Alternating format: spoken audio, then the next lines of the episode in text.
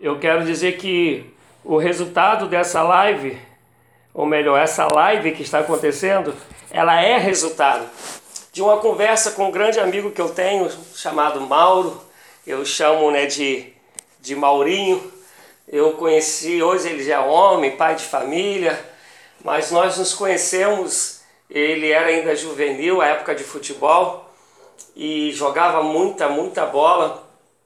E esses dias a gente conversando sobre outros assuntos, ele falou: Poxa, Jerinho, por que, que tu não fala aí sobre os sinais?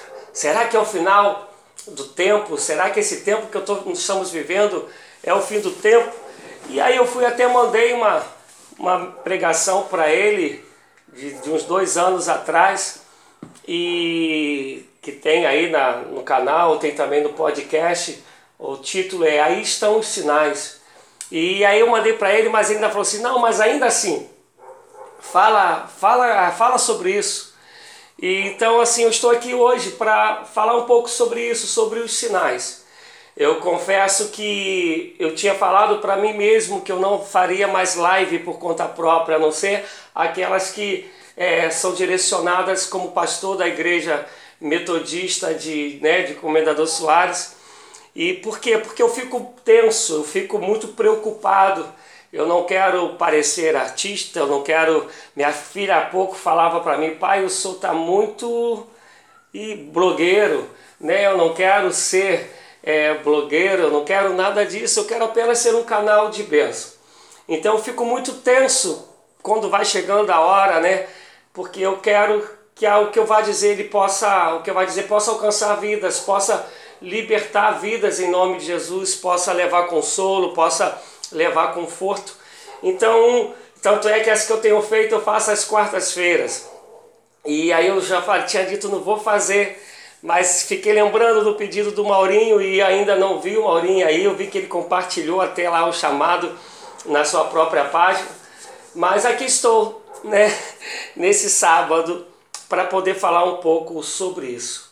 Amados e amadas, se a gente for falar sobre profecias bíblicas e profecias bíblicas que se cumpriram, eu teria que praticamente ficar aqui até amanhã. Por que até amanhã? Que seria porque os números de profecias que se cumpriram são enormes. E aí, para demonstrar a todos que elas se cumpriram, eu teria que pegar toda a parte histórica, né, toda a historicidade dos tempos onde as profecias é, se, elas aconteceram, né? E um beijo no coração, meu amado, meu amigo. Então, para é, seria o tempo seria teria, teria que ser muito grande para poder falar das profecias e com certeza eu ainda ia deixar de falar de algumas para que nós tenhamos ideia só, só na pessoa de Jesus Cristo e é o que a gente vai focar hoje só na pessoa de Jesus Cristo se cumpriram cerca de 300 profecias. Só sobre a pessoa de Jesus Cristo. Então você imagina se eu fosse falar das profecias, um exemplo, e eu falei sobre esta há pouco tempo, quando Deus ele fala para o profeta Ezequias que os caldeus, que era o povo babilônico, iria contra o, o povo de Judá e, e aí ia conquistar Judá e o povo ficaria cativo do reinado babilônico, Deus profetizou através do profeta Isaías e assim aconteceu. E aí depois você vai ler Jeremias falando sobre esse mesmo ponto, vai dizer que o cativeiro, quer dizer, o povo de Judá ficaria cativo do povo de da Babilônia durante 70 anos. E essa época era a época que Daniel e seus amigos eram cativos em Babilônia, eram escravos ali em Babilônia. E Daniel, estudando o, livro de Jeremias, ele descobre que aquilo seria, que aquele tempo seria 70 anos, mas ao mesmo tempo que Daniel ele fala sobre isso, ele fala sobre profecias que tinham a ver com o dia que a gente chama de apocalíptico, né? a época da, do, do Apocalipse. Então nós vamos ver que o número de profecias são muitas, muitas, e é muito complicado eu tentar falar de todas elas aqui quando Deus fala que de Abraão ia sair o povo dele, nós vamos lembrar que o povo de Deus fica depois de, de, de Jacó, ele vai ser cativo do Egito, até que depois de 430 anos depois, sai Moisés, aparece Moisés, Moisés liberta o povo para se cumprir que da descendência de Abraão sairia a nação que seria a nação de Deus, o local que seria né, a nova Canaã, a Canaã, a Canaã, perdão, de terra que manaria leite e mel. E inclusive o próprio Moisés, em Deuteronômio 18, vai dizer que viria um outro profeta que falaria igual a ele, outra tradução vai, vai dizer que seria maior do que ele. E Moisés vai falar a ele ouvir. Olha só quantas profecias que eu estou falando para você aqui antes de entrar no assunto que eu quero. Quantas profecias aconteceram e se eu fosse falar de todas elas, é, é, eu repito, eu teria que ficar muito tempo. Mas só essas que eu já falei teriam que ser o suficiente para nós crermos em Jesus. Teria que ser o suficiente para nós nos apegarmos a Jesus teriam que ser o suficiente para nós termos uma vida de temor e tremor de diante de Deus, mas também de fé, porque sabemos que esse Deus que promete, ele cumpre. A palavra de Deus, ela vai se cumprir, porque a própria palavra diz que Deus vela para cumprir a sua própria palavra. E quando a gente vai falar de Isaías, eu vou ler para vocês, porque não tem como eu gravar todas as passagens, não, não dá mas eu vou ler para vocês. Mas Isaías é chamado do profeta messiânico.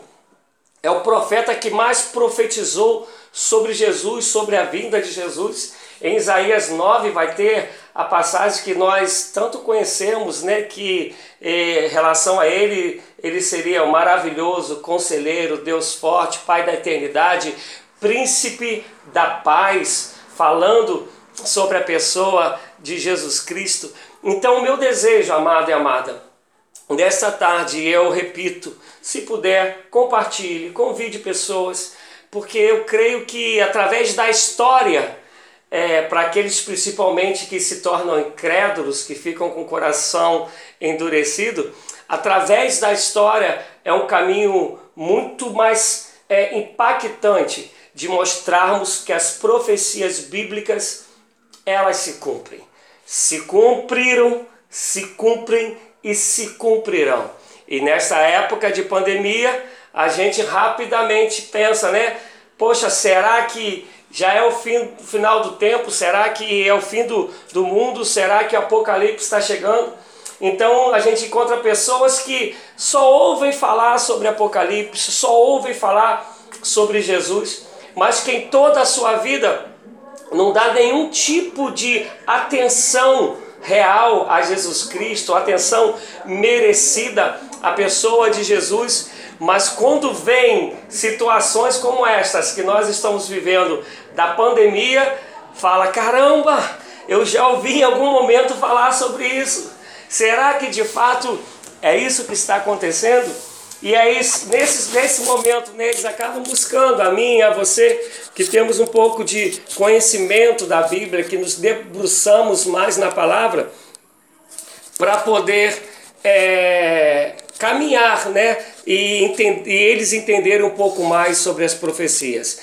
É, hoje eu não tenho aqui para me auxiliar nem a minha esposa, nem, nem a minha filha. Né? Então, assim, eu não sei se vocês vão conseguir anotar, porque são muitas as passagens, mas eu separei por tópicos de, de acontecimento. Então, João, Cris, Ney, né, vocês que estão aí, se puderem né, ir é, é, anotando para que as pessoas acompanhem, eu creio que vai ser de, de grande valia. Mas eu quero primeiro falar sobre as profecias cumpridas que falavam sobre o nascimento de Jesus. Elton, meu amigo, Deus abençoe. Então eu quero falar sobre as profecias que falavam sobre o nascimento de Jesus, mas sobre tudo que envolvia a, o nascimento de Jesus. Então vamos lá. Disse que aí eu não vou lê-las, por favor, senão, repito, eu vou ficar aqui até muito tarde e, e não é o propósito. Mas você anota aí, Miqueias 5,2. Ele vai dizer que Jesus Cristo nasceria em Belém. E quem vai ler Mateus, Marcos, Lucas, vai ver que Jesus Cristo nasceu em Belém. Isso foi profetizado pelo profeta Miqueias, em Miqueias 5:2. Vai dizer ainda, e eu vou tentar ir devagar, se você deseja anotar, né, eu vou tentar ir devagar. Eu estou falando só sobre o nascimento de Jesus Cristo. Miqueias. E escuta uma coisa, enquanto que você anota, lá quando Adão e Eva pecam, lá no jardim do Éden, Deus já tinha dito que a mulher seria aquela que ia prover aquele que pisaria a cabeça da serpente, a cabeça de Satanás. Então, disse que da mulher né, sairia semente da, que pisaria a cabeça de Satanás, a, a cabeça da serpente. Então a gente vai pegar que profecia sobre Jesus começa a acontecer ainda no jardim do Éden, sobre a vinda de Jesus Cristo. E aí eu falei de onde ele nasceria. Jeremias 23, 5 vai dizer que ele seria da descendência de Davi. Inclusive, essa é uma das grandes dificuldades dos judeus, como é, maioria, compreender ou crer que Jesus Cristo já veio. Porque quando Jesus veio, ele veio como carpinteiro. Ele nasce em Belém, mas nasce como carpinteiro. Eu falava disso ontem, né? Ele nasce numa estrebaria, não tinha nem lugar para ele nascer.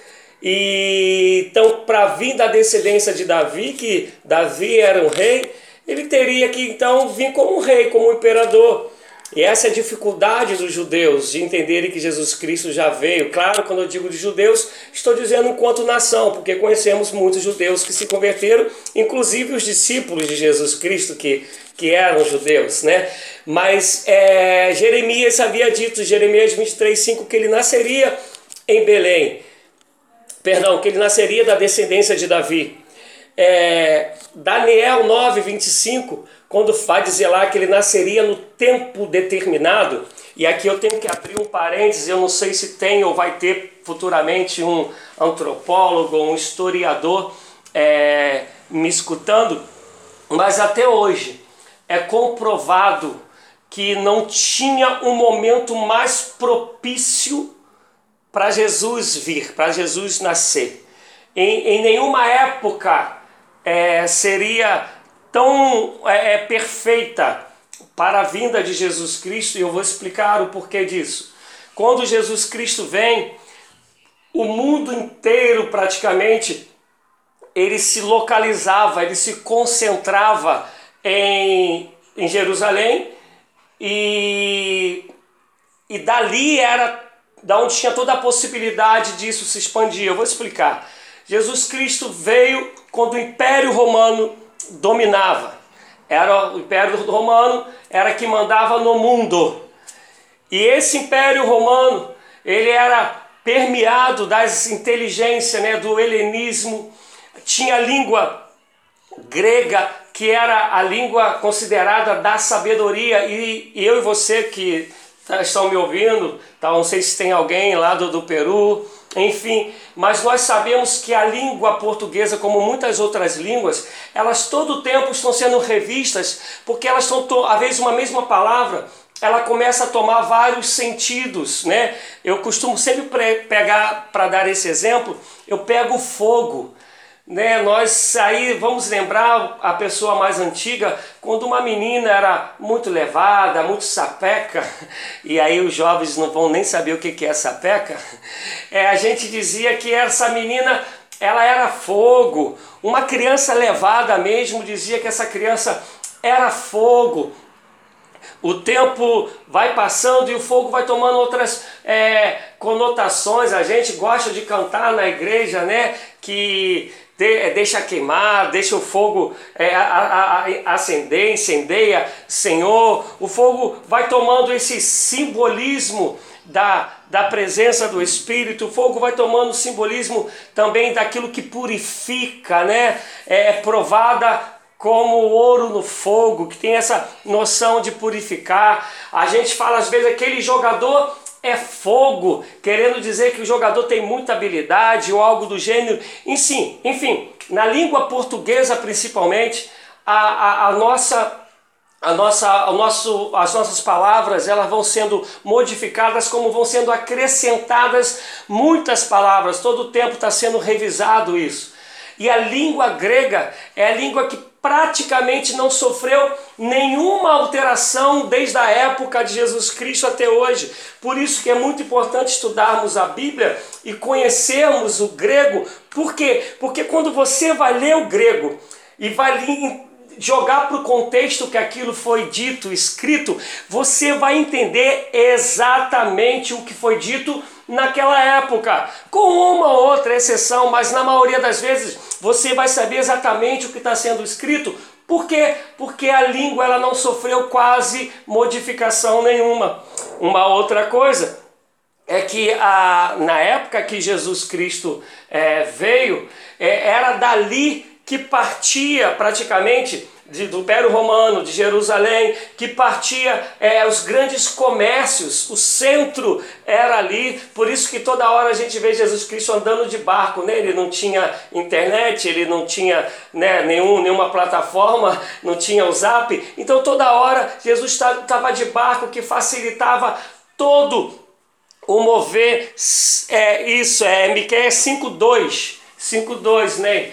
Que é Miqueias 5:2 e Jeremias é, 23:5, que que fazia com que Jesus pudesse é, é, circular é, mais facilmente a, a religião mais conhecida, a fé mais conhecida que era dos judeus está ali concentrado ali. Então, em, em, em Daniel 9:25 vai profetizar que Jesus viria no tempo determinado.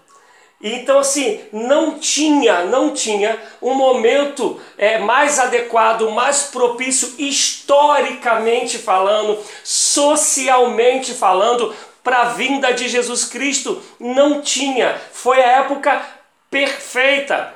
Então, quando Daniel profetiza, ele profetiza coisa que para a gente é até mesmo simples, ou então para o pessoal da época não conseguiria entender, mas como é isso, tempo determinado? Mas Jesus Cristo vem no tempo determinado. Se vocês quiserem falando, né, é, para quem chegou aí depois, nós estamos falando sobre profecias que se cumpriram na vida de Jesus, que são mais de 300, não dá para falar todas elas agora, e profecias a partir de Jesus, que o próprio Jesus Cristo falou.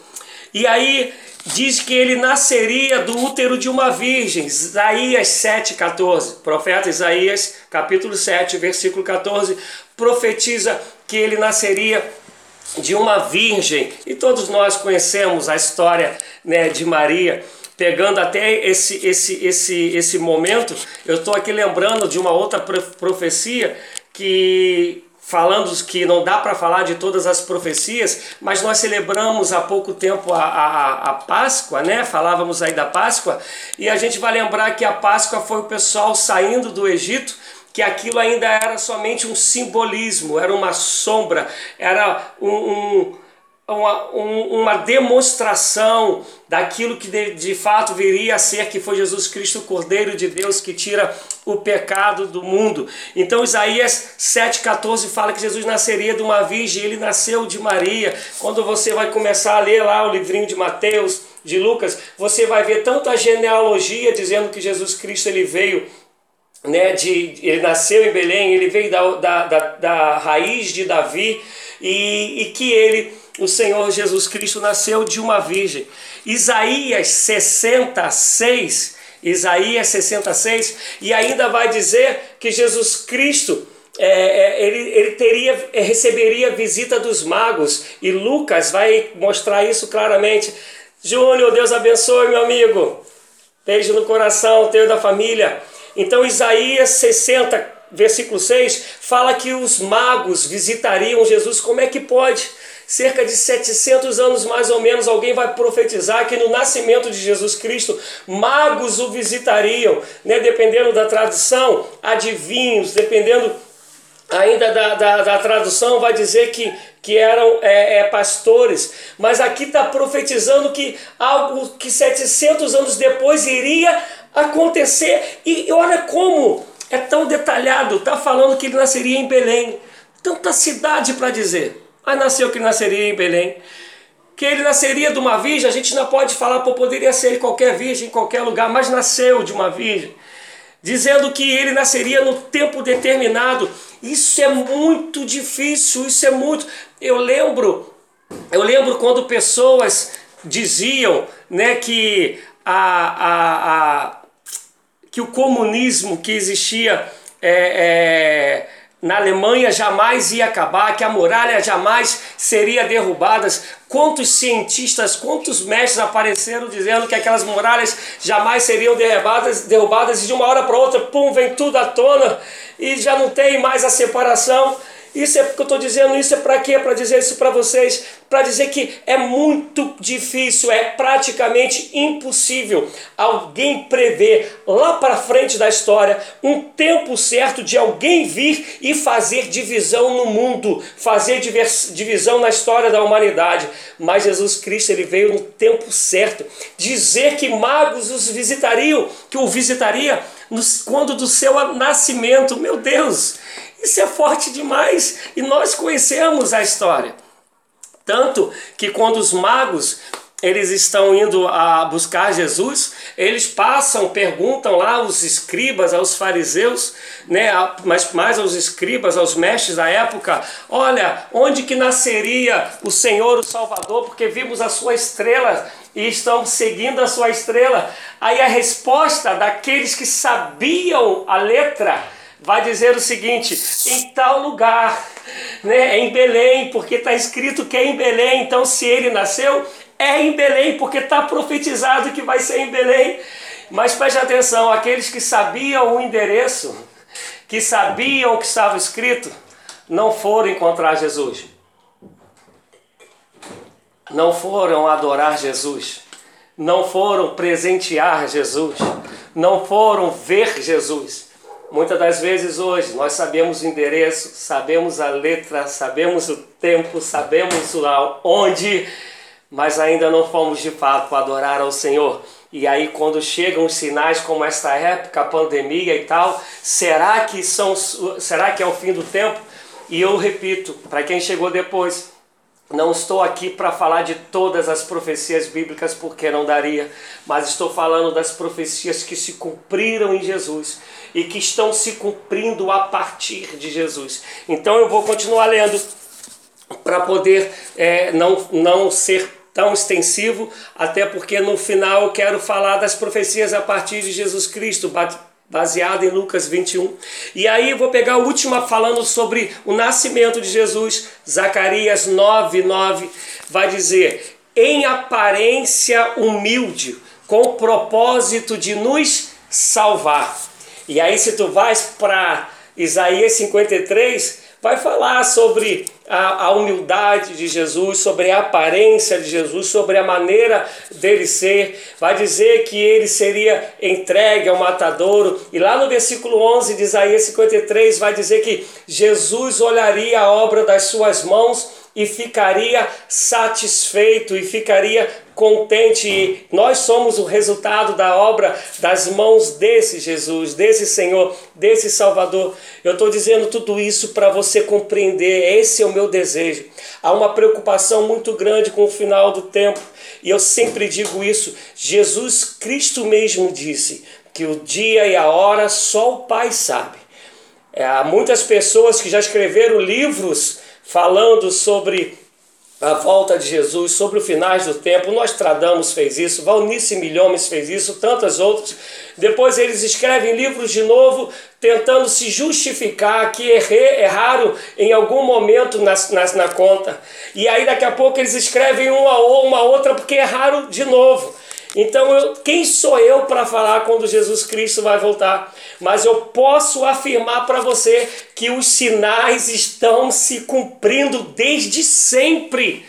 E a Bíblia fala que um dia para o Senhor são como mil anos e mil anos como um dia. Então, as coisas estão acontecendo, só que é quando vem uma pandemia como essa, e eu vou falar mais à frente sobre pandemias, que a gente fica preocupado, que a gente começa a fazer igual Ezequias, né? Vem a ordem do Senhor para Ezequias, começa a ordenar a sua casa, começa a colocar tudo nos conformes, começa colocar tudo em ordem. Então, quando essas coisas vêm, que a gente se dá conta do negócio, que a gente fica preocupado, que a gente quer pregar, que a gente quer se consertar, e aqueles que não conhecem, como meu amigo Mauri, Mauri não te achei aí, hein? E essa live está acontecendo por tua, tua causa. A gente fala, pô, será que é? Eu tenho certeza que os sinais estão se cumprindo desde sempre. Paulo, inclusive, já achava que Jesus viria em sua própria época. Então, essa preocupação de será que é por causa da pandemia? Isso não tinha que existir. A gente tinha que, de fato, viver em Cristo, buscar a Jesus como se ele voltasse agora. Até porque eu sempre digo, né, para quem morre, Jesus já voltou. Não tem outra oportunidade. Mas eu falei aí sobre as profecias, algumas delas, né, algumas, que apontavam sobre o nascimento de Jesus, onde ele nasceria, como ele nasceria, né, é, quem os, os visitaria. Então agora eu quero falar sobre a vida e o ministério de Jesus Cristo, profecias que foram ditas sobre a vida e o ministério dele e que se cumpriram todas elas nele. Isaías 9, 1, 2 vai dizer que ele ministraria na Galiléia. E aí é, é, é consenso nos teólogos, nos até é, Flávio Josefo, que é um historiador que não se converteu, mas é um historiador, quer dizer, alguém não cristão que fala pra caramba beça sobre a vida de Jesus e sobre a vida dos, dos discípulos, dos apóstolos, quer dizer, alguém não cristão olhando a vida de Jesus e falando sobre ela. Então, os historiadores, os, os, os teólogos, e Flávio José ele vai dizer isso, ele vai dizer que ali a Galileia era o quartel-general de Jesus Cristo, era o lugar onde ele também renovava as suas forças, era o quartel-general dele. O Wellington, meu amado, Deus abençoe, que o Senhor te sustente, te console, meu amigo. E vai dizer sobre isso. E aí, lá em Isaías 9, 1, 2 vai falar isso. Vai falar que ali na Galileia seria o lugar que ele ministraria, seria o lugar onde ele se faria conhecido e se faria conhecer. E a gente precisa compreender, meu, eu vou falar sobre isso o tempo todo. Compreendam. É, você não precisa nem ser cristão. É só ler a história que você, tendo a Bíblia ao seu lado, que você vai ver que as profecias sobre Jesus, todas elas se cumpriram, estão se cumprindo todas a partir dele. É como você pegar um jornal dessas épocas e ir lendo com a Bíblia ao lado. Carvalho, meu amigão do coração, Deus te abençoe. Então, falando sobre a vida e o ministério de Jesus Cristo, está Isaías 9, 1, 2. Está dizendo em Isaías 53, versículo 4, que eu já até falei aqui um pouco sobre Isaías 53, vai dizer que ele teria um ministério de curar, que ele faria né, sinais de, de, de cura, que as nossas enfermidades seriam levadas sobre, sobre ele, né? Isaías 53, 4. E uma das grandes marcas né, de Jesus era uma cura, eram sinais miraculosos, inclusive, quando a gente vai ler o Evangelho de João, para cada cura de, no Evangelho de João é um ensinamento. Cada cura significa um ensinamento de Jesus. Ele cura e ensina. Ele ensina curando. E Isaías 53, 4 profetizou que os sinais de curar fariam parte da vida do Senhor Jesus. Então, para quem está aí anotando sobre a vida e o ministério de Jesus, Isaías 53, 4 Está dizendo que ele seria um profeta, que ele seria a própria boca de Deus. Deuteronômio 18, do 15 do 18, do 15 ao 18, vai falar sobre isso. E inclusive, isso é Moisés. Moisés, há cerca de 1500, 1500 e poucos anos atrás, falando que Jesus Cristo seria a boca de Deus, que ele seria profeta do Senhor. E uma das coisas que a gente vai falar melhor mais à frente, mas Jesus em Mateus vai profetizar que o templo de Jerusalém, isso no ano 30, que o templo de Jerusalém seria destruído. No ano 30. No ano 70, 40 anos depois, o templo de Jerusalém ele é destruído completamente. O povo de na profecia de Jesus ainda vai dizer que que é, Jerusalém seria sitiada. Quem serviu aí o quartel, a gente tem o Alexandre aí, né? O Carvalho, meu amigo, o João. Quem serviu o quartel sabe que sitiar é ficar em volta, é rodear e ficar ali plantado. E o, o, Império Romano ficou assim um ano ali em volta de Jerusalém, até que depois, se eu não me engano, foi através do, do comando general Tito, eles invadem Jerusalém. E aí Jerusalém, o templo todo é destruído e sobrou aquilo que a gente, isso na verdade eu ia falar mais à frente, sobrou aquilo que a gente chama né, dos muros, o muro das lamentações, onde os judeus ficam lá orando, né, rezando, enfim, fazendo as orações e súplicas dele. Isso Jesus havia profetizado no ano 30. No ano 70, 40 anos depois, acontece como ele havia dito. A gente vai ver mais para frente, e eu vou adiantando por causa do tempo, que Ezequiel Jeremias, é, Sofonias iam é, profetizaram que o povo de, de, de, judeu, o povo de Israel, seria disperso no mundo. E acontece esse, esse ataque ao, ao templo que, que era o simbolismo do Estado de Israel. Isso acontece no ano 70. Depois do ano 132 ao ano 135 da nossa era, há uma rebelião dos, do, é, dos judeus contra os romanos.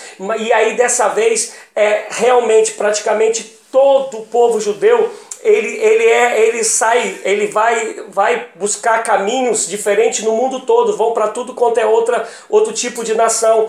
E no ano, e aí eu já estou adiantando, repito, no ano de 1948, na reunião da ONU, discutindo sobre a Palestina, essa Palestina que toda hora a gente vê falando na televisão de guerra, né?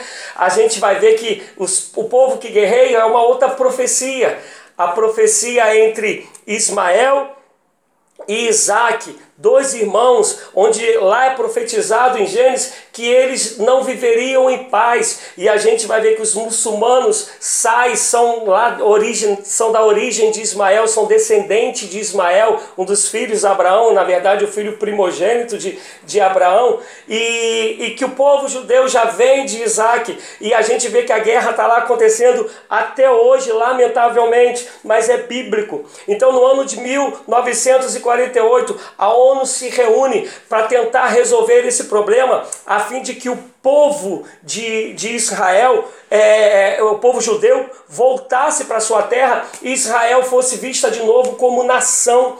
E aí há um empate nesse, nessa, nesse dia, e aí um brasileiro chamado Oswaldo Aranha, ele que dá o voto de Minerva, ele que faz o, o voto de desempate no ano de 1948, e aí é onde divide entre Palestina, onde estão os muçulmanos, e Israel, Israel volta a ser, a ser nação, e é essa brigalhada que vamos dizer que tem aí até o dia de hoje, mas profecias que foram foram, foi cumprida, que foram da parte de Ezequiel, da, da parte de, de Sofonias, né? E se cumpriram todas. Então estou falando para você no dia chamado hoje, não se apavore com a pandemia e se der tempo, não sei se vai dar, quando a gente for ler Lucas e for ler Mateus, a gente vai ver que está dito lá que não é para o povo de Deus se apavorar, porque é necessário que isso. Aí, meu amado, Deus abençoe, faz e bem, que é necessário que tudo isso se cumpra.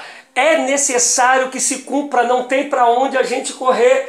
E eu te digo, Todas as profecias estão se cumprindo. A minha pergunta, e por isso que eu estou aqui nessa tarde, a minha pergunta é: você está crendo que Jesus Cristo é Senhor, que Ele é caminho, a verdade e a vida, que tudo que foi dito sobre Ele se cumpriu e tudo que Ele disse está se cumprindo. E como Ele disse, somente aquele que crer nele e for batizado será salvo, porque só Ele é caminho, Ele é a verdade, Ele é a vida. Ninguém vai ao Pai senão por Ele, a não ser através dele. Ele é o Cordeiro de Deus, como, como Isaías profetizou, que tira o pecado do mundo. E Jesus Jesus Cristo cumpriu esse papel de, como cordeiro, se oferecer na cruz, cumprindo uma vez mais o que sobre ele havia sido profetizado. E esse Jesus Cristo falou que ele um dia voltará e disse, principalmente em Apocalipse, que nós temos que aguardar a nossa fé, que nós temos que ser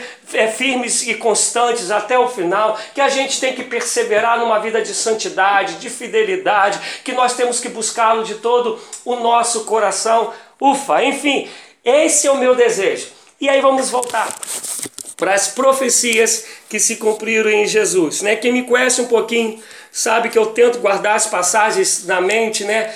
Todavia, é, aqui o que eu estou falando são muitas passagens, e agora que o Mauro apareceu, depois eu vou conversar contigo, hein, amado. Maurinho, estou falando que essa live está acontecendo por tua causa, hein, que esse estudo está sendo por tua causa. E, e aí eu quero falar Isaías 50, versículo 4. Lembra que eu falei que Isaías ele seria conhecido, ele é conhecido, melhor dizendo, como profeta messiânico, isso é, o profeta, o profeta que mais profetizou sobre Jesus, e olha quantas passagens nós já falamos sobre ele, e aí Isaías 50, versículo 4, ele diz que Jesus falaria com sabedoria dada a ele pelo Espírito de Deus. Então, quando a gente vai ler João principalmente, João inúmeras vezes vai dizer que eu, é Jesus falando, eu falo porque o meu pai me deu, o que eu falo, eu estou em concordância com meu pai, eu falo pelo espírito do meu pai, ele está o tempo todo falando que quando ele fala é o próprio pai falando, com 12 anos ele se perde lá dos seus pais quando o pessoal tinha ido a Jerusalém ao templo para adorar, a Deus, para cultuar a Deus. E quando o pessoal volta, depois já de dias caminhando, se dá conta que Jesus não está junto. E aí volta atrás de Jesus lá no templo. Quando chega lá no templo, está um garoto de 12 anos discutindo sobre Deus com os homens, com os escribas, com os mestres da lei. E então todo o tempo Jesus ele tem a sabedoria que sobrepassa a de qualquer um. E isso já tinha sido profetizado por Isaías Todas as vezes quando ele vai falar, ou quase todas, melhor dizendo, ele vai falar que ele fala segundo aquilo que o Pai o mandou, que o Pai orientou. As palavras que eu digo, é, as palavras não são minhas, mas são do meu Pai. Isso várias vezes, repito, não dá para eu falar de todos os versículos aqui, senão nós vamos fazer uma vigília, o que não é a intenção. Mas eu creio que isso já aguça em você, pelo menos o desejo depois de olhar, de estudar e saber o, que cerca de 300 ou mais profecias sobre Jesus se cumpriram nele e outras mais dele para nós e se, estão se cumprindo. E é, mas aí eu tenho que continuar. Está dizendo que ele pregaria as boas novas, né? O evangelho da salvação. Isso está em Isaías 61, versículo 2. E preste atenção, que aqui eu tenho que fazer uma paradinha Isaías 61, 12, ele vai falar que o Espírito do Senhor Deus está sobre mim, porque o Senhor me ungiu, o Senhor me enviou, porque ungido significa enviado, ele me ungiu para pregar boas novas aos quebrantados, para poder dar vista aos cegos, para anunciar o ano aceitável do Senhor e o dia da redenção do meu, do meu Deus, a fim de que todos chamem carvalho de justiça, plantação do Senhor. Eu posso ter trocado aí as, as ordens, mas é mais ou menos isso que está escrito lá em Isaías 61. E quando chega em Lucas 4, já é Jesus em pessoa. Lucas 4, Jesus Cristo ele entra na, na sinagoga, onde o povo está lá reunido. E aí ele vai como mestre que ele é, como aquele que fala com sabedoria, como já que já foi explicado, vai em direção a, a, ao centro, porque historicamente a Bíblia, né, o estudo da palavra sempre ficou no centro né, do templo, e porque o centro de todo culto a Deus tem que ser a palavra. E aí Isaías ele é, Jesus pega a palavra e lê lá em Isaías, está lá em Lucas 4, e ele fala, ele lê essa passagem, ele só não chega até é, falar que vai ser o dia da, da, da, da, consumação, o dia do juízo de Deus, é a única coisa que ele não fala, porque o juízo de Deus ainda vai chegar, mas todo o resto ele lê, ele fala, e essa palavra se cumpre hoje em mim. Ele fala: hoje se cumpre esta palavra. Ele está pegando a profecia lá de Isaías, ele mesmo, que é o resultado da própria profecia, e ele diz: essa profecia se cumpre em mim. Júnior, fala Costa, meu amigo, Deus abençoe e te guarde no trabalho. E ele fala que essa profecia se cumpriu em mim. Olha só, quantas profecias que eu estou te dizendo. E tirando Gênesis, essas profecias vão ter intervalo de 300, 350 anos de pessoas que, que, que nunca se viram, que pessoas que profetizaram do norte, pessoas que profetizaram do sul sobre Jesus e todas elas se cumpriram na pessoa de Jesus Cristo.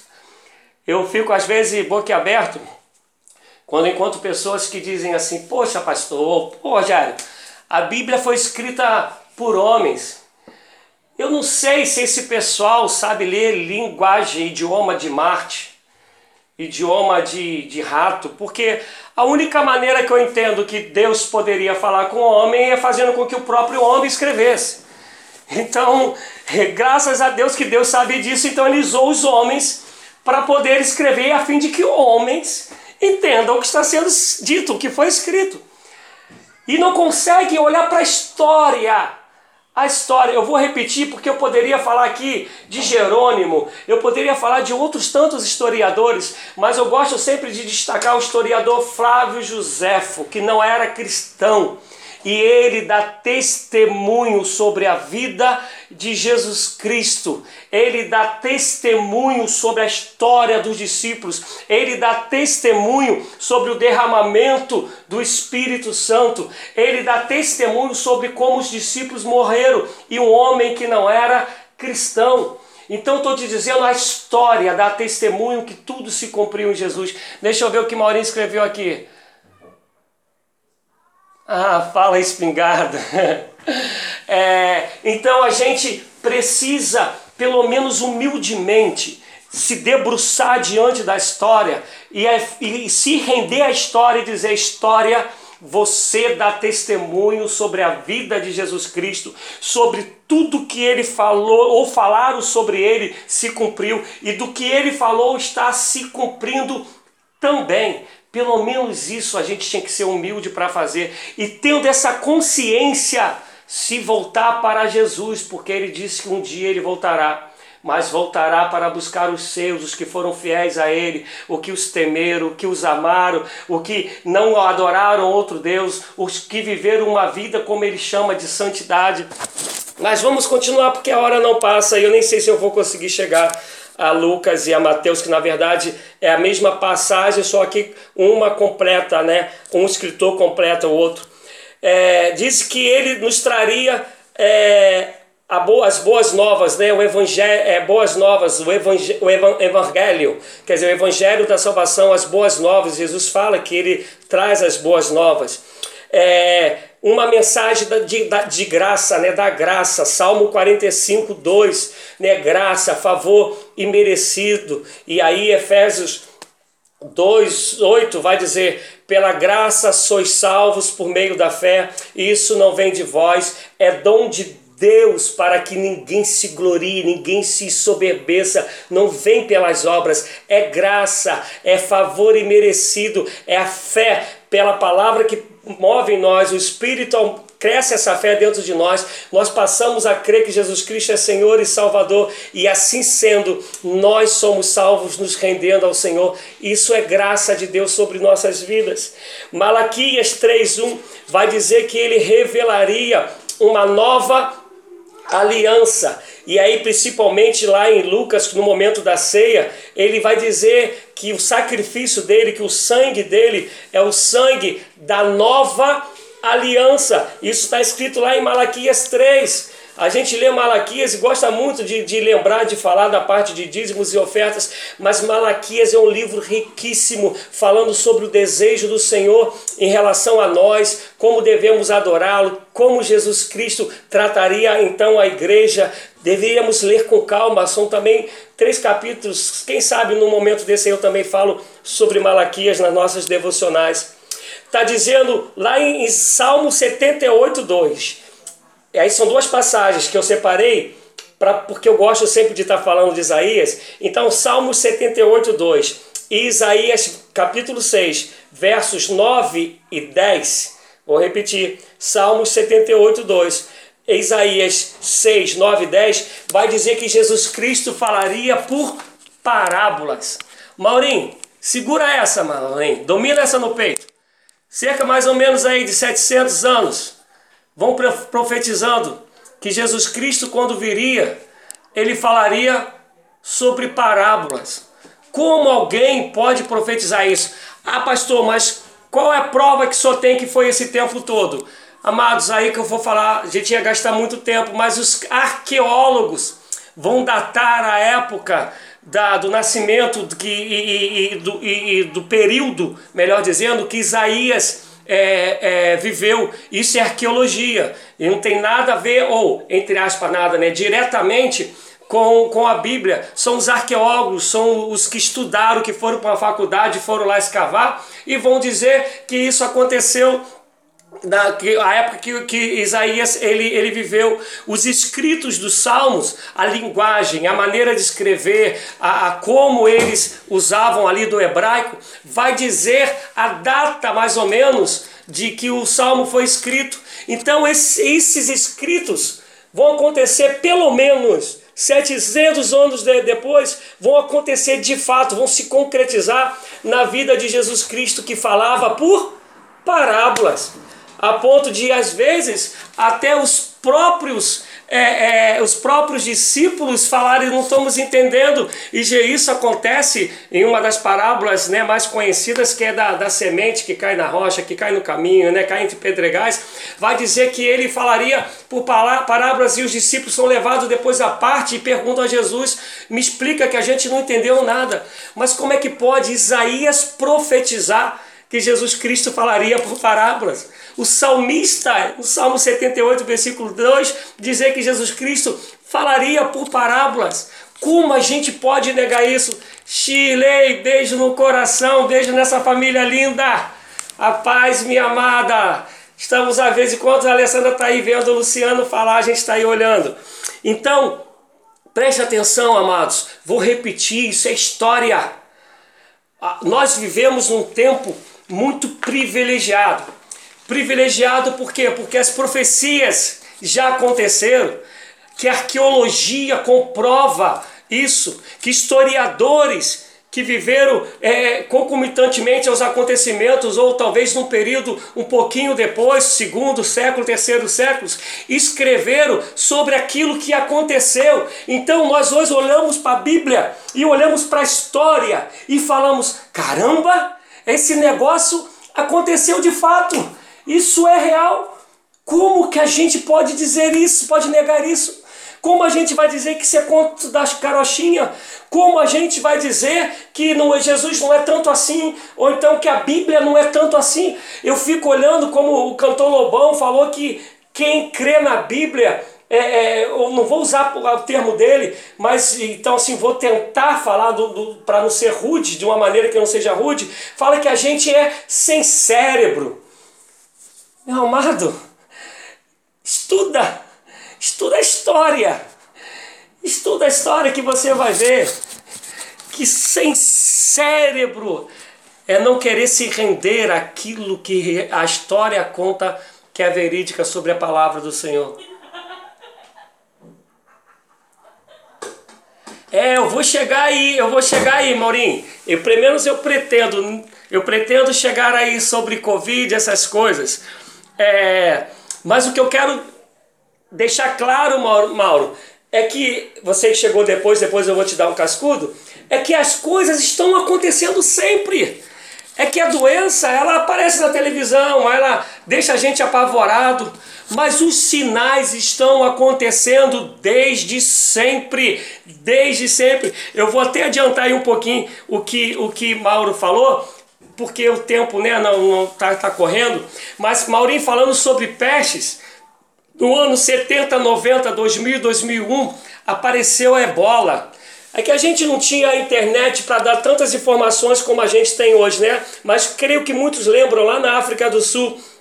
E essa época, mais de 1.800 pessoas na África do Sul foram contaminadas e cerca de 1.200 pessoas morreram.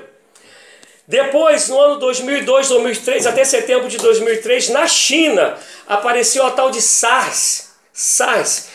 E, e isso eu estou pulando um pouquinho, mas eu vou voltar lá onde eu estava, tá, gente? Pela pergunta do Maurinho, porque a, Jesus falou que né, muitas pestes, muitas doenças nos finais do tempo apareceriam. E quando a gente fala de doença, de peste, a televisão coloca, porque a gente vê gente sofrendo, vidas sendo ceifadas, isso chama muita atenção e nos deixa com medo. Mas o SARS em 2002 até setembro de 2003, que também foi da China, contaminou 8.400 pessoas e, e matou cerca de mais de 900 pessoas. A gripe aviária, que foi aqui pertinho, de 2005 a 2011, foram 555 casos e 324 mortes. Olha a proporção: 555 casos e 324 mortes. É muita coisa. E aí a gente vai lembrar da gripe suína 2009 e que também foi considerada pandemia, porque ao mesmo tempo alcançou o, o, o, mundo todo, ou quase o mundo todo, mas acontecendo concomitantemente, acontecendo ao mesmo tempo. Olha só, Mauro, quantas doenças, quantas enfermidades. E uma coisa interessante é que Daniel ele vai profetizar que nos, que nos finais do tempo a ciência também, o conhecimento, ele avançaria muito. E é inegável hoje né, que quem comprou um, um celular três meses atrás, ele já está ficando atrasado, já está ficando obsoleto, porque outros já estão sendo ou já foram lançados nesse caminho. Mas ao mesmo tempo, a gente hoje tem condições de combater doenças, muito mais condições do que a gente tinha antigamente. Porque hoje a ciência, no termo da, da, da, da, da medicina, também avançou de maneira tremenda. É, todavia, as enfermidades aparecem e nos deixam espantados, deixa a ciência de cabelo em pé nos dias de hoje, como que está acontecendo com a Covid.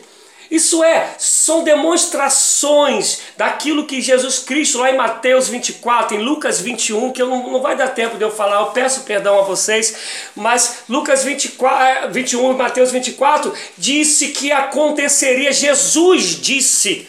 Jesus falou também e eu quero terminar da parte das enfermidades, né? A, gente tem aí, junto conosco, a zika, né? a, a, a dengue, a chikungunya, que está aí nos assolando desde 2014 ou até antes, e, e, a dengue principalmente, né, muito, muito antes, mas a zika ela aparece em 2014 de maneira assim efetiva, estão matando pessoas já, um mosquitinho que toda hora está em mutação, em mutação, em mutação, em mutação, e trazendo enfermidades e matando, matando pessoas. Os sinais estão aí, Maurinho. A você que me ouve, está acontecendo como Jesus Cristo disse. E a gente não consegue entender. Vocês sabiam que entre 2014 e 2015 aconteceram cerca de 16 eclipses totais ou parciais e que os cientistas dão a isso o nome de luas de sangue. E eu falei sobre Joel é, a, sei lá, uns dois, três, acho que foi na terça-feira, eu falei sobre o profeta Joel e uma das prof, profecias de Joel, que depois é, Pedro vai repetir, é que aconteceriam isso, né? Que as luas fica, a lua ficaria como sangue. E já aconteceram pelo menos, que a gente tem conhecimento, 16 vezes isso. Filha, 16 vezes isso. Eu acho que eu excluí. 16 vezes pelo menos parcial ou, ou, completa e deram esse nome, esse nome de, de lua de lua de é, lua de sangue. Vocês sabiam que na década de 30, 30 já haviam mais terremotos computados do que em toda a história humana. E Jesus havia dito que apareceriam é, terremotos o número de terremotos aumentaria. E na década de 30 está dizendo que, nessa década né, de 30, de 1930, o número de terremotos já era maior do que em toda a história da humanidade. Jesus falou que nós ouviríamos falar de tremores terríveis, né? tremores de terra. Então, Maurinho e a todos, os sinais eles estão aí. E eu quero tentar voltar lá rapidinho, amados, que não vai dar, não deu para eu falar de Lucas, de Mateus, mas eu quero pelo menos acabar as profecias que falam sobre Jesus. Em Isaías 49, 2, na parte A, Isaías 49, 2. Diz que ele teria palavras como espada aguda. E, é, e as pessoas que ouviam Jesus Cristo muitas das vezes falavam isso, né? Falavam, ele fala como ninguém e é como a gente jamais ouviu falar, ele ensina como ninguém jamais ensinou. Em João 6, quando Jesus começa a, a, a após multiplicar pães e peixes e começa a falar para o povo que o seguia, ele vai dizer que estavam o seguindo por causa do pão, do peixe, por causa dos sinais. E aí ele começa a falar, e aí o discurso vai ficando duro, o discurso vai ficando duro, o discurso vai ficando duro, e os discípulos vão falar para. Aí o povo começa a ir embora. Vai indo um por um, vai indo embora, e só ficam os discípulos. E antes disso, de Jesus interrogá-los, como eu vou falar daqui a pouco, os discípulos falam assim: duro é esse discurso. Quem poderá suportá-lo? E aí Jesus fala: o povo todo foi embora, vocês também não querem ir, não? E aí Jesus vai, aí Pedro vai e responde para Jesus: Para onde iremos nós se somente tu tens a palavra de vida eterna? E hoje tem uma canção que é muito cantada a isso, né? Para onde iremos nós se só tu tens a palavra de vida eterna?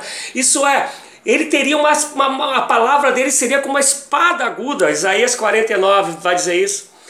E aí, para falar dessa segunda parte, eu vou pelo menos terminar a última, a terceira, que vai falar sobre a morte e ressurreição, mas ainda nessa parte, Salmo 68, 18, 18b, vai dizer que ele não somente ministraria, mas daria dons aos homens.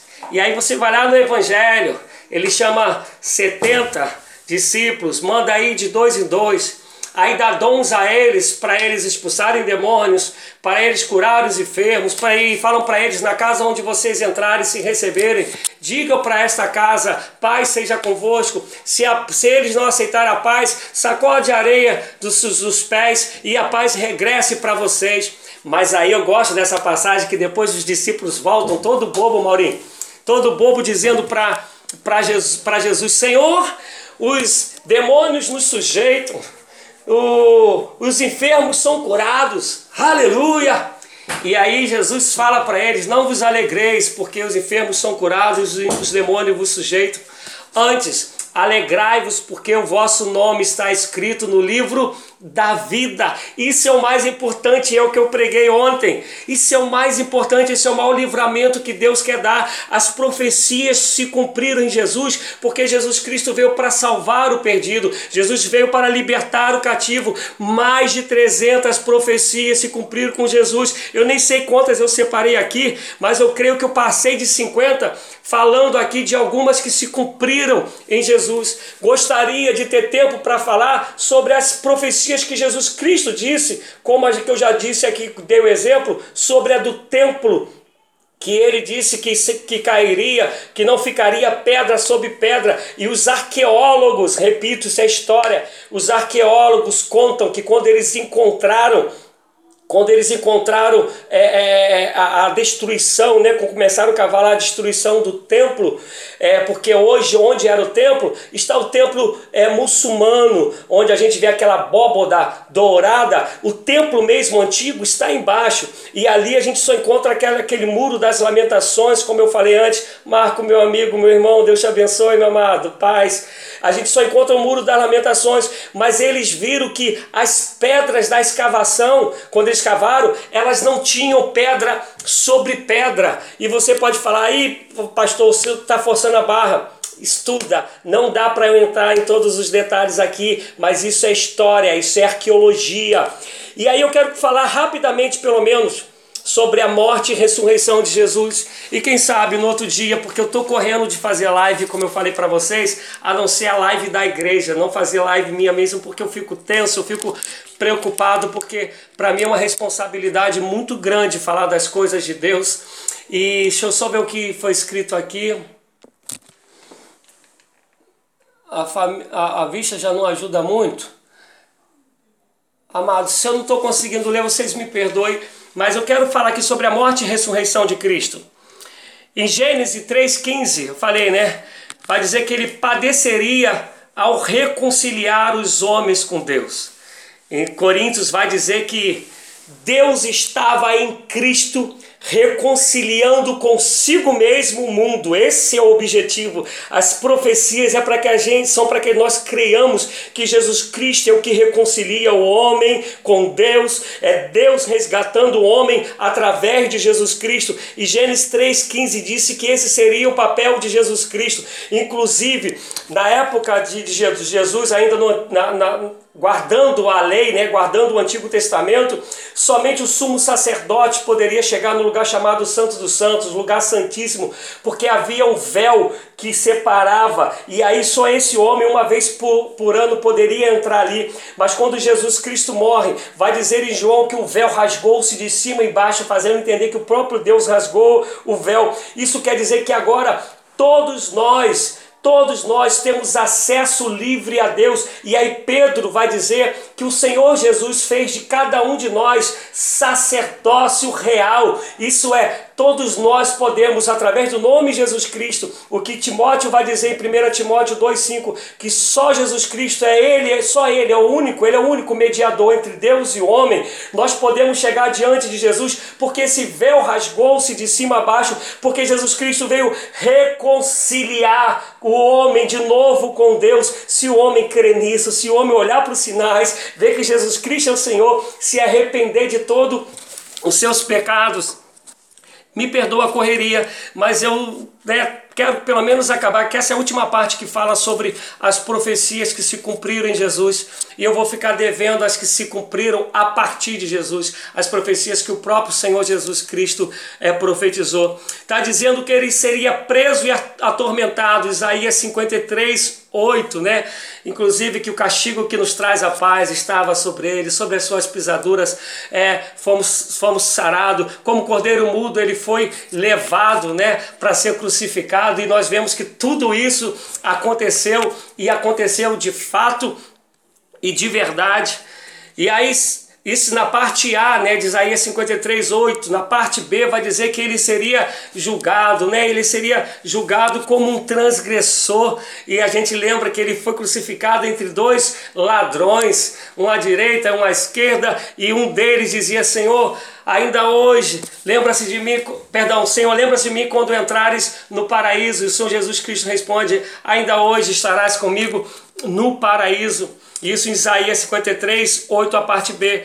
E Mateus 24, 1, 2. E vai é a parte que, que eu gostaria depois de falar em Mateus, mas não vai dar. Vai dizer que ele seria morto, ele mesmo falando que ele seria morto antes da destruição do templo de Jerusalém. A destruição do templo só aconteceu no ano 70, e isso aqui Jesus já tinha seus 30 anos, né? E isso está escrito também em Isaías 53, 8, mas grava mais essa, Daniel 9, 26. Entra lá em Daniel 9, 26 e você vai ver isso sendo profetizado lá em Daniel e que foi acontecer que Jesus ele morreu antes da queda do muro, né? antes até da queda do, do, do templo, perdão. Salmo 16, 8 a 10. Salmo 16, 8 a 10. Vai dizer que ele seria ressuscitado por Deus, que o próprio Senhor o ressuscitaria. Se você que chegou depois, eu te convido, isso tudo vai ficar aí no YouTube. Né? Eu, eu acho, eu estou aprendendo algumas coisas no Instagram, acho que eu não, não, não salvei a primeira parte eu acho que, eu, que acabou e eu, eu não, não salvei, eu acho que eu, que eu vacilei, mas está aí no canal YouTube. Pare o tempo, gaste aí uma hora e vinte pelo menos e assista o que o que está lá para você ver que as profecias sobre Jesus se cumpriram e aquele, as que ele disse se cumprirão também, como tem algumas delas se cumprido, como essa do, do, do tempo. Está dizendo que ele derrotaria é, completamente a morte. Aí você abre Isaías 25, 8, vai dizer que ele, ele ia derrotar a morte. E aí quando você vai para Coríntios, você vai para Romanos, vai estar tá falando sobre a morte. 1 Coríntios 15, então, vai dizer assim: se esperamos Deus, escuta, Maurim, se esperamos Deus somente para essa vida, somos os mais miseráveis dos homens. E aí vai continuar e vai dizer: onde está a morte, a sua vitória? Onde está a morte, o seu aguilhão?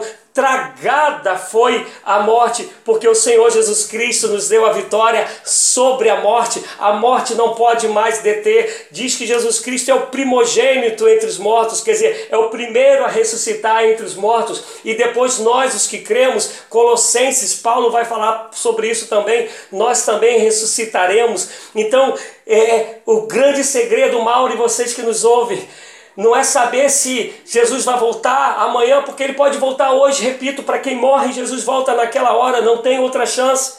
Mas é as profecias vêm para que nós creiamos que Jesus Cristo é o Senhor, para que creiamos que Deus é fiel para cumprir tudo o que ele prometeu, para dizer que Deus não brinca com a sua palavra, não brinca com a sua com as suas promessas, ao contrário, ele vela para cumprir todas as suas palavras, e ai daqueles que têm modificado a palavra para favorecer a seu bel prazer, para favorecer a si mesmo, para poder se dar bem sobre os outros, para poder manipular outras pessoas, para satisfazer o próprio ego. Deus não faz barganha, Deus não é Deus barganha, Deus é sim, sim, não, não, Deus é a verdade. Vou continuar né? Faltam só mais três, três pontos aqui, que esse é pequenininho sobre a morte, porque eu não separei muito mesmo. Está dizendo Salmo 68, 18. Daniel 7, 13 e 14, vou repetir. Salmo, Salmo 68, 18, a parte A.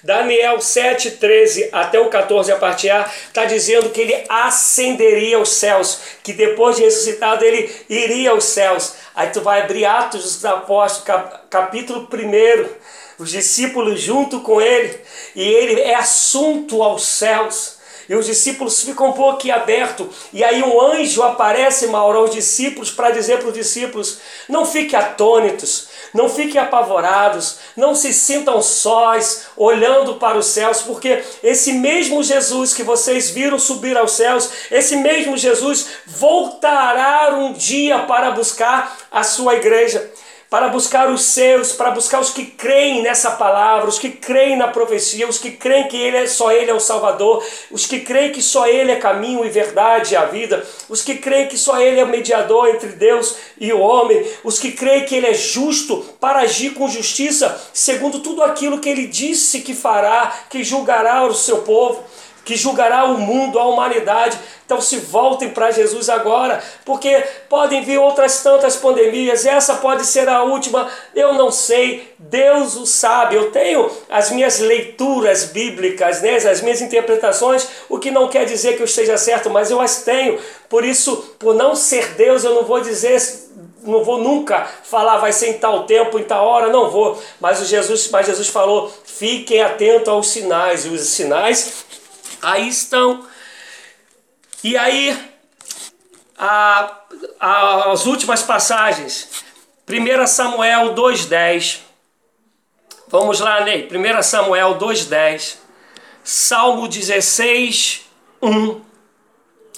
Isaías 52, 13, só a parte B. E Isaías 53, 12, a parte A, disse que ele seria exaltado com poder e força, né? Que parece né, serem é, é, ser uma, uma repetição, né?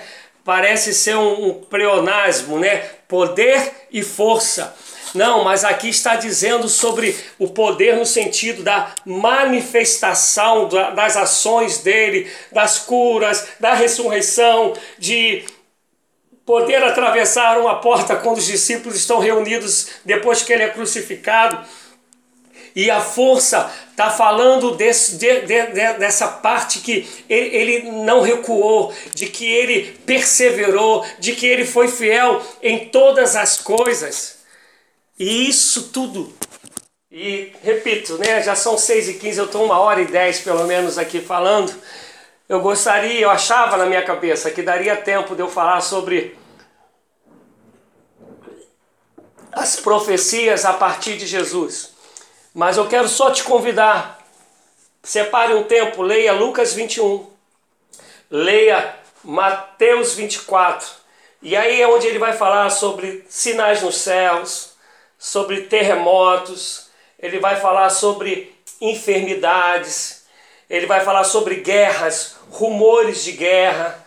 Mas quando você vê, lê Lucas, leia com calma, porque tem que prestar atenção. Aí vou falar da língua portuguesa. Ele vai dizer que é, isso ainda não é o fim, ainda não é, mas é sinal que está pertinho o fim. E aí ele vai falar: antes tem que acontecer tudo isso, para depois sim começar a vir um tempo feio mesmo. Quer dizer, o que a gente chama de feio ainda não é feio. Ele fala que vai vir isso que a gente chama de feio, por isso que eu falo para vocês, eu tenho a minha própria leitura, que não vou aqui, por favor, me manifestar, mas ele fala que isso tudo que a gente chama de feio não é ainda o fim, é o, são os sinais do que ainda há de vir. E aí ele fala, então, olha, se mantenha firme, guarde aí essa fé, não vacile, a ponto dele falar, não fique assombrado com isso. Claro que a gente tem emoção, né? E aí eu não quero estar tá falando muito da minha maneira de crer, mas quem convive comigo sabe. Ontem eu pregando aqui, para você que não ouviu a pregação, se quiser, vai aí no YouTube. Ontem o meu carro pegou fogo. Fogo mesmo, literalmente. O pessoal de Comendador Soares que estiver assistindo sabe disso. O Ney está aqui, é, a Cris, o João que me socorreu. Fogo, fogo mesmo, fogo de verdade. Graças a Deus não explodiu e tem GNV e tudo. E minha filha, né, ficava apavorada que eu ia lá no carro para tirar as coisas, tentando apagar, ela gritando, estávamos somente minha filha e eu. Eu não tenho, amados, diante de Deus, Deus sabe que eu estou falando, quem convive comigo sabe que eu estou falando. Não tenho medo da morte, não tenho medo dessas pandemias, do que vier. Né? faço a minha parte. Quarentena, estou em casa, saio quando tenho que sair. Deus me deu sabedoria, me fez saber que 2 mais 2 dá 4, que 2 e 2 são 22, né? Sei, sabe, sei o que é mão direita, o que é mão esquerda. Então, o que compete a mim, eu vou fazer. Agora, o que não compete a mim está nas mãos dele.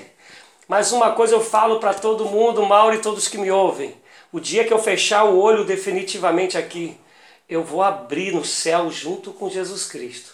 Se para o ladrão da cruz ele falou, ainda hoje estarás comigo no paraíso, é nisso que eu me abraço, porque eu sei que eu vou estar com ele. E o que ele falou que vai se cumprir, vai se cumprir. A minha parte, a tua parte, é poder ter essa convicção de saber que tem um Deus que cuida da gente e que esse cuidado a gente também fica doente, Covid também pega cristão, também mata cristão. Que é o que eu queria falar, mas não tive tempo sobre o tanque de Siloé que desaba, né, a torre que tinha no tanque e mata pessoas que estavam oferecendo sacrifício. Mas é para uma outra hora, é um outro papo. Mas o desejo é que vocês tenham tido pelo menos um alerta de que Deus é fiel para cumprir tudo o que ele falou. Eu não contei, depois eu vou contar quantas profecias eu falei aqui que se cumpriram só em uma pessoa, falando só sobre Jesus. Fiz comentários por alto de outras que aconteceram no passado, como Abraão, como a briga de Ismael e, e Isaac, como Israel voltou a ser nação no ano de 1948 lá na ONU. Quer dizer, fui salteando algumas sobre Babilônia vir sobre os, o, o povo de Judá e, e levá-los como escravos e Deus tinha dito para Jeremias que duraria 70 anos. Falei sobre algumas, mas todas se cumpriram. Todas. E Maurinho, não sei se eu consegui te ajudar no que tu querias, que quem chegou depois eu falei que essa live ela está acontecendo, esse estudo está acontecendo por causa do, do Maurinho, que ele tinha falado, fala sobre isso, né? E eu estou aqui trazendo um pouco disso. E Obviamente, teria muito mais coisas para serem dito, mas eu quero crer que o que foi dito e a história nos mostra, nos comprova, tem que ser mais do que suficiente para nos fazer viver com segurança em Deus, porque somente em Deus, somente nele. E não é um Deus de boca para fora, é um Deus que cumpre nós cumprimos para esse Deus o que está em João 14, 21. Aquele que tem os meus mandamentos e os guarda, esse é o que me ama, e aquele que me ama será amado do meu Pai, e eu também o amarei e me manifestarei para ele. Porque nem todos que dizem Senhor, Senhor herdarão o reino dos céus. Né? Temos que viver em santidade, porque sem santificação ninguém verá a Deus, são tudo palavras do Senhor e ele não vai negociar como ele não negocia com, com as profecias.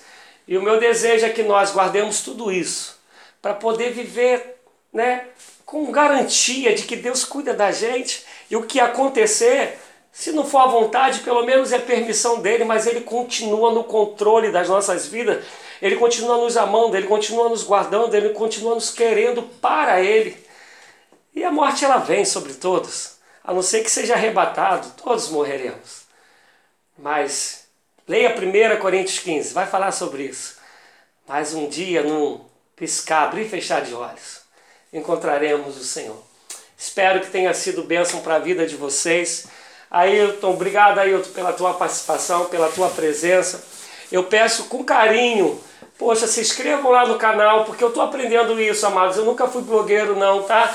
Mas eu preciso aí chegar a mil inscritos, porque é, a, segundo dizem, eu vou ter mais opções para usar a plataforma, eu posso convidar outras pessoas para participarem comigo, é, é um montão de outras coisas que, que a, a passam a ser possíveis, né? E eu estou bem longe disso, eu estou com 380 e pouco, mas se inscrevam no canal, curtam lá, e mais do que isso, se tu entendes que isso possa, isso que a gente conversou um pouco aqui, possa abençoar outras vidas, possam esclarecer outras vidas, possam, possa de alguma maneira ser útil para alguém, compartilha isso, compartilha em nome de Jesus Cristo. E né, venci mais uma etapa que eu falei, eu não me sinto ainda muito bem para fazer essa live minha. Quando é pela igreja eu já estou tranquilo. Como pastor de Comendador Soares, que entra aí na internet para fazer, eu já estou mais tranquilo. Mas quando é minha mesmo, eu eu fico meio receoso. Mas como meu amigo Maurinho, amigo de longas datas, me pediu para falar um pouco sobre isso, Mauro, aqui estou, amado. Vamos encerrar orando que e se você tiver né, alguma pergunta, tu colocas aí, não dando para eu responder agora, eu vou tentando responder depois, tá bom, amados? Deus abençoe, obrigado aí pelo tempo de vocês, pela atenção de vocês. E vamos estar orando e agradecendo, agradecendo a Deus. Deus, eu te louvo, porque o Senhor me ajudou a estar aqui. Somente o Senhor sabe como estava o meu coração, a minha preocupação, porque eu não quero falar nada além das Escrituras e não quero também falar nada a quem. Não quero omitir nada das Escrituras. Não quero falar segundo o homem, mas quero falar segundo o teu Santo Espírito. E espero que isso tenha acontecido, Deus, como eu espero, como eu desejo que isso tenha acontecido. Abre o entendimento, abre, Senhor Deus, a revelação para todos aqueles que ouviram e ouvirão essa palavra, esse ensino, essa conversa. Ministra o coração desse povo, Pai, muito mais do que tu tens ministrado no meu. Faça-nos estar atentos aos sinais, porque o Senhor está mostrando. Nos ajuda a nos lançarmos, nos apegarmos completamente a Ti tendo de fato a Ti como Senhor das nossas vidas. Que vivamos por Ti e para Ti. Muito obrigado por essa oportunidade, perdoa os meus erros, minhas falhas, em nome de Jesus. Amém. Amém, amados amigos, Deus abençoe. Muito obrigado por esse, por esse tempo, espero que tenha sido bênção para a vida de vocês. Tá bom? Tchau, tchau.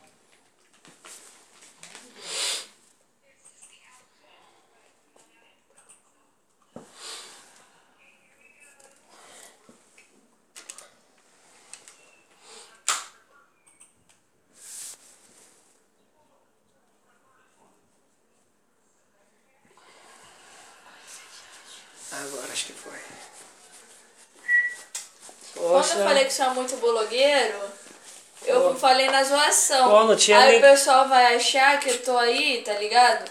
E Pô, falei, ninguém tipo, hoje ficou para compartilhar, nem minha filha, nem minha esposa, hein? Não podia malhar depois não, minha esposa. Pode falar comigo, minha esposa? Você não podia malhar depois não? Pô, eu tenho que falar, eu tenho que falar. Pô, por favor, fica aqui para me ajudar a responder. Fica aqui para poder compartilhar. Que você fez era sua. Você ficou do meu lado. Não, mas não teve nada de compartilhar. Não... Você ficou ao meu lado e compartilhou minha esposa ali. Você ficou ao meu lado e compartilhou todas as duas vezes. Ô, larga minha irmã, só eu que posso fazer isso. De novo? Não.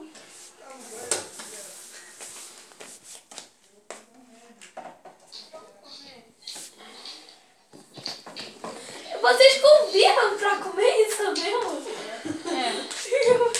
Eu acho que se você colocar e- o canal Deixa eu ver qual é Igreja. Metodista de Comendador Soares, vai chegar a mil mais rápido. É, aí eu saio da igreja, aí tem que mudar o nome do canal de novo. Pô, o canal é meu, não é o da igreja. Não, mas fazer as coisas. Porque todo mundo que está pedindo para a igreja está chegando a mil rápido. Profecias que foram a partir de Jesus, que o próprio Senhor Just falou. leave it Meu pad is different. Já ia agradecendo, cara. Cara, pede pra seguidor. Not all a good way, but Quantas igrejas tem, galera? Tem. Quantas igrejas tem na primeira o região? senhor pode sim botar o link do seu canal no YouTube no grupo da igreja. No grupo da igreja não, no site da igreja. E depois é só apagar. No Facebook, site. Tá aparecendo. Então você pode botar o seu canal. Caraca. E se ele botar na Esqueci. bio o Insta dele no bio da igreja, depois é só tirar. Esqueci, esqueci, gravou tudo isso. Ai.